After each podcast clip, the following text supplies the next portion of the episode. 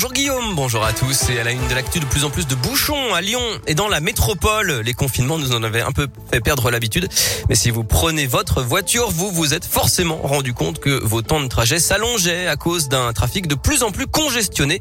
Entre 750 000 et 1 million de voitures circulent tous les jours dans la métropole lyonnaise. Et le nombre de voies réservées aux véhicules a été réduit au profit des pistes cyclables et des couloirs de bus. Et quand on demande à Jean-Charles Collas, le vice-président de la métropole, ce qu'il compte faire pour réduire les bouchons, eh bien on comprend que ce n'est pas prêt de s'arranger. Je leur dis que les bouchons, ils sont liés à l'utilisation de la voiture. Aujourd'hui, 60% des déplacements en voiture dans la métropole de Lyon font moins de 3 km. Il me semble qu'un certain nombre de ces déplacements pourraient être faits différemment qu'en voiture et ça réduirait fortement la saturation. C'est pas les aménagements de voirie, c'est pas les bus qui font la saturation, ce sont les voitures elles-mêmes qu'on utilise beaucoup trop par rapport à ce qu'on devrait utiliser. Beaucoup d'élus pensent que pour réduire la congestion, il faut rajouter des voiries. C'est totalement faux. D'ailleurs, on l'a vu par le passé, tout ce qu'on a fait, on a toujours une saturation de plus en plus importante. En revanche, quand on réduit l'espace de voirie, on réduit le nombre de véhicules qui circulent et du coup, on réduit la saturation.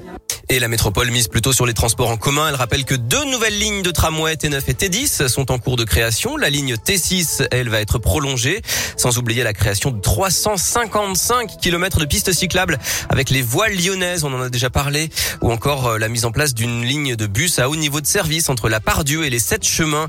Et puis vous entendiez cette semaine sur Radio Scoop le ras-le-bol du maire de Tassin-la-Demi-Lune contre les Corona pistes cyclables et les couloirs de bus qui aggraveraient selon lui les bouchons dans la ville. Le vice-président président du Grand Lyon, Fabien Bagnon, lui a répondu sur Twitter. Selon lui, les chiffres donnés par Pascal Charmeau sont mensongers. Ce ne sont pas 47 000 voitures qui passent chaque jour sur l'avenue de la République, mais 13 000 seulement. L'actu à Lyon, c'est aussi le lancement du Festival Lumière, 13e édition à partir de demain avec une séance famille pour les 20 ans de Shrek en présence d'Alain Chabat. Une nuit jurassique également le 16 avec les quatre films de la saga sur les dinosaures.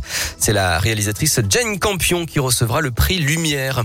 Faut-il plus de caméras ou plus de policiers pour lutter contre la délinquance à Lyon? En visite hier, le ministre de l'Intérieur Gérald Darmanin a demandé des efforts sur la vidéosurveillance alors que Grégory Doucet lui réclame plus d'effectifs humains. Ce ne sont pas les caméras qui attrapent les délinquants, dit le maire, qui rappelle qu'avec 571 caméras, Lyon est déjà l'une des villes les mieux équipées de France. Bonne nouvelle pour les demandeurs d'emploi. La ministre du Travail, Elisabeth Borne, annonce une prime de 1000 euros pour euh, certains chômeurs de longue durée qui se forment en entreprise sur les métiers en tension. La moitié de la somme sera versée au début de la formation et l'autre moitié à la fin.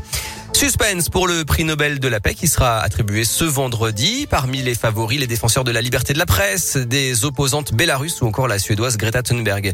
Et puis les obsèques de Bernard Tapie sont célébrées aujourd'hui avec une messe à la cathédrale de Marseille. C'est reparti pour une nouvelle dose de somme. L'équipe de France a encore battu la Belgique hier soir en demi-finale de la Ligue des Nations, comme en demi-finale de la Coupe du Monde 2018. Les Bleus, cette fois, étaient menés 2-0 à la mi-temps, mais ils se sont imposés 3-2 grâce à des buts de Benzema, Mbappé, puis Théo Hernandez dans les toutes dernières minutes. La finale, ce sera dimanche contre l'Espagne. Et puis, il y a du basket aujourd'hui. La deuxième journée d'Euroleague, la Svel se déplace à Berlin à 20h.